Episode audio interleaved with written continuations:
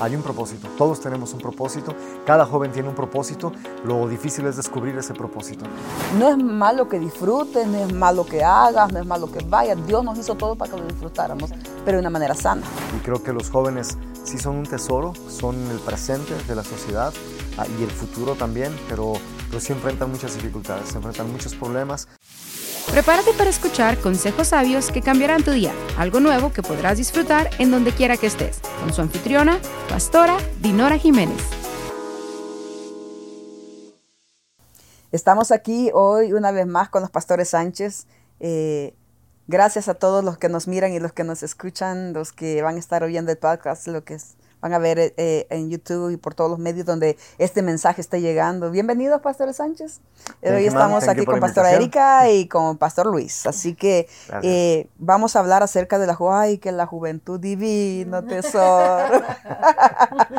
bueno, ya no sé si es divino tesoro, ¿verdad? Porque se cree que la juventud, eh, dicen que pues los ancianitos, ¿verdad? Como dicen hoy, ay, juventud, divino tesoro. A veces no es divino tesoro, a veces los muchachos pasan por problemas tan fuertes porque los ancianos creen que es la mejor etapa de la vida cuando uno está joven. Ay, no es que jovencito uno hace, dice, puede, va. No es cierto. Ah, no hay edad para lograr tus propósitos, pero se quedó eso, ¿verdad? La juventud, divino tesoro. Pero hoy estamos vamos a hablarles un poquito acerca de los jóvenes. Eh, vamos a estarles trayendo varios temas. Les vamos a hablar acerca de lo que piensan los jóvenes, cómo piensan los jóvenes, lo que anhelan los jóvenes de los padres, lo que la sociedad dice de la juventud, eh, lo que los jóvenes quisieran oír, ver y hacer de sus papás, lo que expectan de sus padres, eh, lo que les falta de sus papás y la vida que llevan. ¿Qué dicen los jóvenes? ¿Cuál es su necesidad más grande? Eh, pero hoy vamos a empezar hablando lo que piensan los jóvenes acerca de la sociedad, de los padres, del ambiente, de la escuela, de cómo viven eh, en la sociedad, eh, cómo los tratan los maestros, cómo los tratan los padres, cómo los tratan los amigos. Eh, y es un tema muy intenso y muy extenso porque, ay, los jóvenes cómo batallan. Y ustedes como pastores de jóvenes, me imagino que también tienen muchas experiencias y han visto cómo los jóvenes reaccionan ante una crisis, la vida que llevan, las estadísticas de cuántos o jóvenes viven en hogares disfuncionales, con padres alcohólicos, con una mamá adoptiva, con la abuelita, se criaron con la abuelita, o crecieron sin mamá, sin papá, sin abuelita, solitos, o crecieron con viendo un papá borracho que golpeaba a su mamá, abusador, o con un psicópata que su, su mamá tal vez le cuenta que su papá era un psicópata y que por eso lo abandonó o jovencitos que crecieron en las drogas y el alcohol y que ahora pues están en una edad ya entre sus 20 y sus 30, pero les da vergüenza hablar de su pasado porque muy chiquitos tuvieron una vida triste. Mala experiencia. Eh, ¿Qué piensan ustedes acerca de cómo está la sociedad y lo que, eh, lo que piensan los jóvenes en el tiempo que estamos viviendo hoy? Wow, bueno, pues, ah, usted dijo, ¿verdad? Algo divino tesoro. Sí, es un tesoro. Sí, son un tesoro, la verdad pero a veces está un poquito oculto el tesoro, porque para encontrar un tesoro uno siempre encuentra problemas también, y creo que los jóvenes sí son un tesoro, son el presente de la sociedad ah, y el futuro también, pero, pero sí enfrentan muchas dificultades, sí. enfrentan muchos problemas, retos, retos ah, y creo que ellos... ¿Cuáles, ah, ¿Cuáles son esos retos que ellos enfrentan? Bueno, a deseos, tentaciones, Ah, creo que hoy en día la, la, sociedad ve a los jóvenes como una mm. fuente de consumo. Mm. Ah, ah, los explotan. Los explotan, son el target de muchas compañías, mm. compañías de, de, moda, ropa, perfumes, este, a, drogas, alcohol, bebidas deportivas, porque saben que tienen muchos años para consumir. Entonces son un target los jóvenes para la sociedad. Las tiendas donde los agarran pagándoles una miseria simplemente porque no tienen una carrera o porque no tienen Exactamente, también no les ven el potencial que de verdad ellos tienen y los empiezan a explotar, ¿verdad? Les meten ideas a veces que no son las que en realidad ellos tienen y empiezan a cambiar sus sueños, sus metas, lo que en realidad ellos quieren ser uh, por un poco de dinero, ¿verdad? Entonces, uh, uh, sí, yo creo que la, la, sociedad los ve como esa fuente de consumo y como esa fuente de aquellos que ya tienen la experiencia, pues para poder hacerse millonarios, ¿verdad? A través de la juventud. Entonces, ¿tú crees que es un, eh, los jóvenes son un divino tesoro? Sí son. Pero ellos posiblemente por tanta crisis, tanto dolor y tanto que han pasado, no se la creen. Sí, y por la falta de experiencia también, porque son jóvenes, porque no han vivido muchas cosas, entonces están, están sujetos a lo que alguien más les pueda dirigir o sugerir hacer, entonces reciben muchas sugerencias de amigos, de los padres, eh, de, de, la sociedad, de diferentes formas, reciben tantas sugerencias, haz esto, haz aquí, haz allá, y como no tienen la experiencia, entonces están, están perdidos, confusos, ok, ¿para dónde voy? Entonces me voy para acá, o de repente ya me dijeron vete para acá y me voy para acá, y entonces creo que, creo que muchos jóvenes están confundidos con tantas voces que están escuchando y, se dejan llevar, man, por, por ese tipo de cosas, ¿no? algo que es bien cierto es que los jóvenes, todos los seres humanos fuimos creados no solamente para información, fuimos creados para experiencias. Entonces, no es una cosa es lo que nos pueden informar o lo que nos pueden decir, pero nosotros, todos los seres humanos, queremos la experiencia, mm. palpar las cosas. Entonces, por eso es que en la iglesia nosotros debemos tener a cosas, actividades que puedan atraer a, a los jóvenes a que experimenten el poder sobrenatural de Dios, algo, porque no es nada más de información de que de que esta droga es mala, ok, quiero experimentarlo. Ah, no es nada más de información de que el sexo no debes hacerlo, pero quieren experimentarlo. Entonces empiezan a meter en situaciones difíciles porque lo que quieren no solamente es información, es experimentar algo. Entonces son el target de muchas cosas, como decía Erika. Entonces, este, tú estás hablando en la iglesia, pero ¿qué de todos aquellos que no vienen a la iglesia, que no tienen el consejo sabio, que no saben lo que decías tú, ¿verdad? ¿Cómo los ayudamos? Porque, por ejemplo, eh, ustedes han experimentado ver jóvenes desde la etapa de un niño que crece en un hogar cristiano, donde, donde se le enseña el amor a Dios, se le enseña los principios, se le enseña guianza, temor a Dios, y mira, si haces esto, Dios dice así. Y las consecuencias van a ser estas. Te va a doler mucho, vas a sufrir mucho, vas a perder mucho. Eh, si tú tienes temor a Dios y buscas a Dios primero antes de tomar una decisión que te puede causar la muerte o la muerte a otra persona, mira lo que la Biblia dice en los diez mandamientos, ta, ta, ta, ta, eh, si tú aprendes a prestar un servicio a tu comunidad, a servir a otros, los beneficios de esto son esto y el otro y el otro. Entonces la Biblia nos da ejemplos. Por eso decías tú, para los que vienen a la iglesia, es un beneficio bien grande y pasos gigantes y ayuda para los padres porque entonces el paquete no le cae solo a papá. Hay líderes que están ayudándonos a llevarnos, eh, a, llevar a los jóvenes a otra dimensión, a otro nivel, a quitarles esa mentalidad. Lo que tú decías, ellos han oído un montón de cosas, pero la verdad, con el montón de cosas hay, un hay una diferencia. Sí. Hay una diferencia entre lo que es verdad y entre todo lo que ellos están escuchando, y viviendo. Sí, yo pienso que, uh, bueno, los jóvenes que están afuera, los que no están en la iglesia, creo que uh, pues la iglesia tiene que hacer algo, porque pues ellos afuera escuchan muchas cosas y lo que muchas veces menos escuchan es de la iglesia. Yo creo que en las iglesias debemos ser más relevantes, no debemos ser tan religiosos y tenemos que sacar la iglesia de las cuatro paredes para que la gente que está allá afuera pueda escuchar. Creo que ese es el propósito de toda persona cristiana, es el propósito de este, de este programa, de este podcast, que pueda uh, darse a conocer en diferentes niveles en diferentes culturas también, a diferentes sociedades, para que cuando lo vean eh, puedan entender que, que, ah, que hay, un, hay un propósito diferente para ellos, que lo que están escuchando en el mundo no necesariamente es lo que, lo que Dios desea para ellos, lo que, lo que ellos piensan que puede ser su propósito allá afuera, no necesariamente es el propósito por el cual Dios los diseñó a ellos. Entonces la iglesia tiene que hacer algo. Entonces hay un propósito. Hay un propósito, todos tenemos un propósito, cada joven tiene un propósito, lo difícil es descubrir ese propósito. A veces piensan que están haciendo, que lo que están haciendo es para lo cual ellos nacieron y es por eso que siempre quedan con ese vacío en su corazón, siempre quieren experimentar algo diferente porque lo que están haciendo en este momento probablemente no es lo que les está llenando su vida. Entonces, desde tu punto de vista, eh, tú dices, hay un propósito. Tú fuiste joven.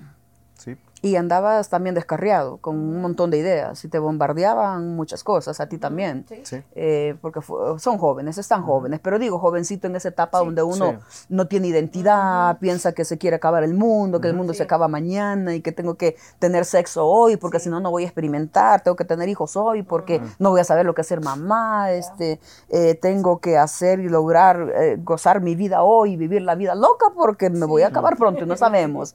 Entonces, entre medio de eso, ofuscación y de ese montón de ideas que los jóvenes traen por ver a otros modelos diferentes. El mundo está en caos. Los jóvenes dicen, this is fun. Y si te gustan, go, ahead.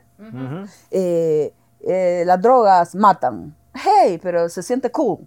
Eh, pruébalo. por ejemplo, acostarse con una muchacha te puede enfermar y te puedes arruinar la vida por siempre. Puedes quedar un embarazo de eso y arruinarte la vida y no seguir tu carrera. Pero, hey, it's fun.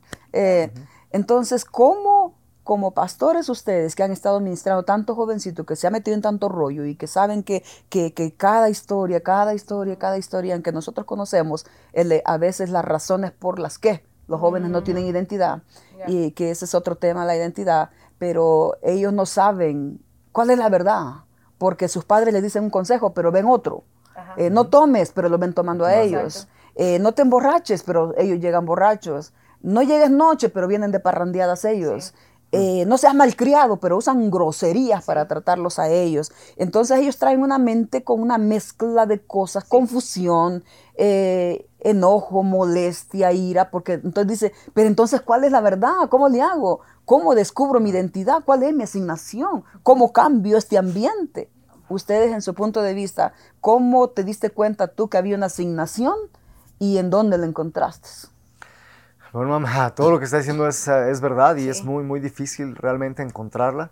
Este, pero pero ah, cuando a mí me hablaron de, de, Jesús, cuando a mí me hablaron que tenía un propósito diferente en mi vida, mm. lo descubrí en la palabra, lo descubrí en la Biblia. Realmente la Biblia dice que ah, ah, el único camino es Jesús y, este, y yo lo descubrí. Ahí fui donde, fue donde me di cuenta que la Biblia pues era mi manual. Mm. no importaba qué es lo que el mundo Y había leído muchos libros. Había leído, había leído muchos libros.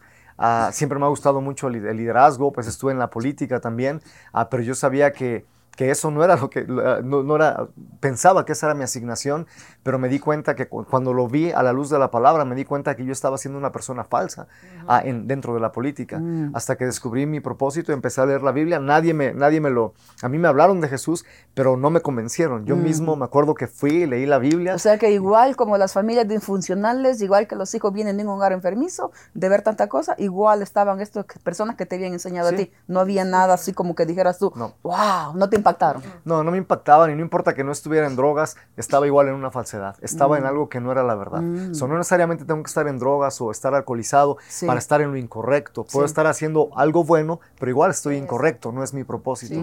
Hasta que encontré la Biblia y empecé a darme cuenta que era mi manual, me di cuenta para qué Dios me había creado, mm. cuál era mi propósito y, es, y fue como lo descubrí. Y entonces todo lo que yo hacía dentro de la política, impactando jóvenes también, a veces mintiendo, a veces haciendo cosas, porque esa es la política muchas veces Ah, porque eso también lo que veías. Porque fue lo que aprendí. Era el patrón que estaba viendo, era el modelo que tenía hasta que entré, hasta que fui a la iglesia, leí la palabra. Nadie me convenció porque no soy una persona que se deja convencer fácilmente. Yo tuve que leer y me di cuenta de lo equivocado que estaba y empecé a alinear entonces mi vida al propósito de Dios y lo que hacía en el mundo lo empecé a hacer mejor para, para los jóvenes, para ayudarlos verdaderamente y ayudarles a encontrar el propósito que yo no tenía y que en algún momento lo encontré. Y creo que añadiendo lo que Luis está diciendo, en mí, en, en, en mí... Uh, en mi persona, algo que me ayudó y creo mucho en el rol de los adultos. Eh, eh, los adultos eh, que, que, han conocido, que hoy podemos guiar a estos muchachos, es tan importante porque hace tanta falta role models en este mundo.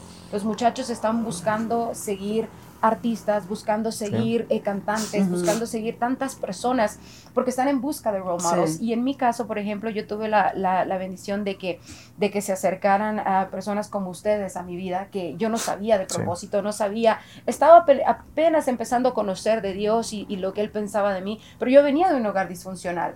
Entonces, que ahí es la raíz de donde vienen muchos de los problemas de los jóvenes. El problema no son los jóvenes, el problema es el ambiente en el cual están creciendo en sus hogares las diferentes eh, situaciones eh, que usted mencionó en el principio. Entonces ahí venía la raíz de, muchos de mis problemas. Entonces cuando yo veo personas que se interesan en mí, como en el caso, en el caso de, de, mis pastores, de ustedes, que, que, se acercaron conmigo, y una simple pregunta a mí me hizo decir, wait, wait, mm. le interesco, mi vida le interesa a alguien. Yo me acuerdo que, que, O sea, que tú pensabas que tu vida no valía. No, yo no le interesaba a nadie. Yo sabía que estaba aquí, pero en realidad no tenía un propósito. Y decía, well, whatever, vamos a vivir la vida al, al día, lo que, pase, lo que venga. Eh, sí, mi mamá me enseñó que like, hay que soñar, hay que salir adelante, pero en realidad en, el, en, la etapa de vida donde yo estaba, cuando yo, cuando yo empiezo a entender y a, y, a, y a acercarme más a Dios, este, yo no sabía exactamente cuál era mi propósito, tenía falta de identidad, mm. tenía tantos problemas, inseguridades y cuántas cosas. Y de repente una pregunta de personas como ustedes que se acercan y me dicen, ¿en qué te podemos ayudar? Mm. ¿Qué te está pasando? Entonces de repente eso, eso despierta en mí un, oh wow, like, wait. O sea que ayuda ayuda el hecho que te encuentres con una persona que se interese por tu vida de una manera buena. Exacto. De una manera genuina, yo diría, Genuina. mam. Ajá. Es como le digo, la- para la sociedad creo que los jóvenes se han convertido en una fuente de consumo Mm. y no es un interés genuino, más bien están buscando cómo lucrar, aunque la vida del joven se esté echando a perder. And they know. So- Yeah. Y ellos lo saben. Una compañía de cigarros, por ejemplo, o de bebidas alcohólicas, el target son los jóvenes porque van a tener mucho más años de consumo. Sí. Entonces a ellos no les interesa ah, genuinamente los jóvenes, les interesan para, para que ellos puedan ah, producir sus ganancias, pero no porque se les interese genuinamente en ellos. Entonces, eso que ustedes han hecho como, como pastores ah, ah, en la iglesia y el, el interesarse genuinamente en las personas es lo que verdaderamente hace una diferencia en las personas. Porque los jóvenes saben, saben, eh, a ellos uno no los, no los puede engañar. Ellos saben cuando alguien tiene un interés genuino y cuando alguien está tratando de sacar un- un- una ventaja, un provecho, o se está acercando simplemente sin, sin ningún interés. Sí, Eh, sí, es cierto. Entonces, eh, hemos oído el punto de vista del pastor Luis eh, a nivel como hombre, ¿verdad? Como Ujú. varoncito, como jovencito, como ahora como pastor. Eh, aunque va a ser interesante escuchar las etapas de la vida y lo que hoy están haciendo, por qué lo están haciendo, Ujú. eh, por qué descubrieron que hay algo más, Eh, pudieron haber logrado otras cosas en, en la vida, en, en la sociedad, en su carrera, eh, pero ¿por qué tuvieron, tuvieron semejante cambio y dejar todo lo que dejaron, verdad? Pero la pregunta desde el punto de vista de mujer, de pastora, de, de Ujú. mamá, biolo- eres mamá, tienes tres hijos, Ujú. eh, ¿cómo ves a las niñas que has ministrado? ¿Cómo piensan ellas? Ah. ¿Qué traen en su mente? Es, ah, es, es muy difícil a veces ver. He, he visto de todo, pero he visto muchas jóvenes con falta de identidad. He visto muchas jóvenes con rechazo. Mm. He visto muchas jóvenes que no conocen su valor. Ajá. eh, que no han tenido una, una, no han crecido en un ambiente donde se les ha provisto seguridad, donde se les ha eh, dado esa estabilidad. Entonces, donde hay un, un problema que pasa con la juventud de hoy en día es que hace Sí. falta padres. Hace falta El padre. la- Sí. la- el rol de, de- o la figura paterna eh, no existe hoy, O hoy sea, en día. hace falta padres, no es que no estén. No, puede Porque que- padres hay. Sí, Pues dieron a luz, ajá. engendraron a esos hijos, pero no están haciendo su función. No están presentes haciendo su rol. Mm. Hacen falta modelos. Hacen falta modelos y creo que el padre provee seguridad, el padre nutre la vida de un hijo, el padre provee afirmación en la vida de, de un hijo y hay muchas jóvenes que han sido afectadas eh, por esa por esa situación, imagen paternal. por esa imagen que está faltando en casa de esa figura paterna que está que tiene que proveer todo ese tipo de cosas. Entonces lleva a las muchachas a buscar seguridad en un novio, Sí. eh, buscar el afecto y el Sí. cariño de, de ese padre Sí. en un hombre a veces mayor que ellas, que lo que quiere es abusar de ellas. Porque al fondo lo que andan buscando es cariño, amor. Comprensión, apoyo, aceptación, aceptación. apoyo y esa figura. Sí, y es que sabes que eh, por eso a veces me da gusto a mí cuando ustedes hacen muy seguidos eh, reuniones acerca de am, llevarlos a los jóvenes, sacarlos del edificio, llevarlos a jugar boliche, jugar fútbol, eh, a llevarlos a la playa, o llevarlos a la montaña, a escalar. Los jóvenes necesitan quemar energía, los jóvenes necesitan Sí. que alguien les diga, claro, you can have fun, de una manera diferente, no necesitas Sana. ir a un party, no necesitas ir a meterte a un ba- a una barra, no necesitas irte con la novia al escondido, no, aquí es un ambiente, también aquí los muchachos tienen novia, pero es otra cosa, Exacto. aquí están aprendiendo, están creciendo, están, están siendo eh, instruidos y entonces te vamos a ayudar para que tu vida crezca y sea significativa. Alégrate, joven, en tu juventud, hablando Salomón jovencito. Eh, eh, dice, alégrate joven en tu juventud y toma placer tu corazón. O sea, no es malo que disfrutes, no es malo que hagas, no es malo que vayas. Dios nos hizo todo para que lo disfrutáramos, Exacto. pero de una manera sana, de una manera prudente, de una manera que no dañe a otro, de una manera que no enfermemos este cuerpo, ni enfermemos el de otro, sino que de la manera sana, ¿verdad? Entonces, pe- dice, alégrate, alégrate, pero recuerda que si haces lo malo, de todas las cosas malas, Dios te juzgará. Sí. Y hay muchas cosas buenas que pueden aprender. Y tú decías, la iglesia es un ambiente donde ellos pueden estar más seguros. Sí. Sí, ah, sí, mamá, y con lo que hemos visto también, ah, con la pregunta que usted le dijo, Erika, sobre las mujeres.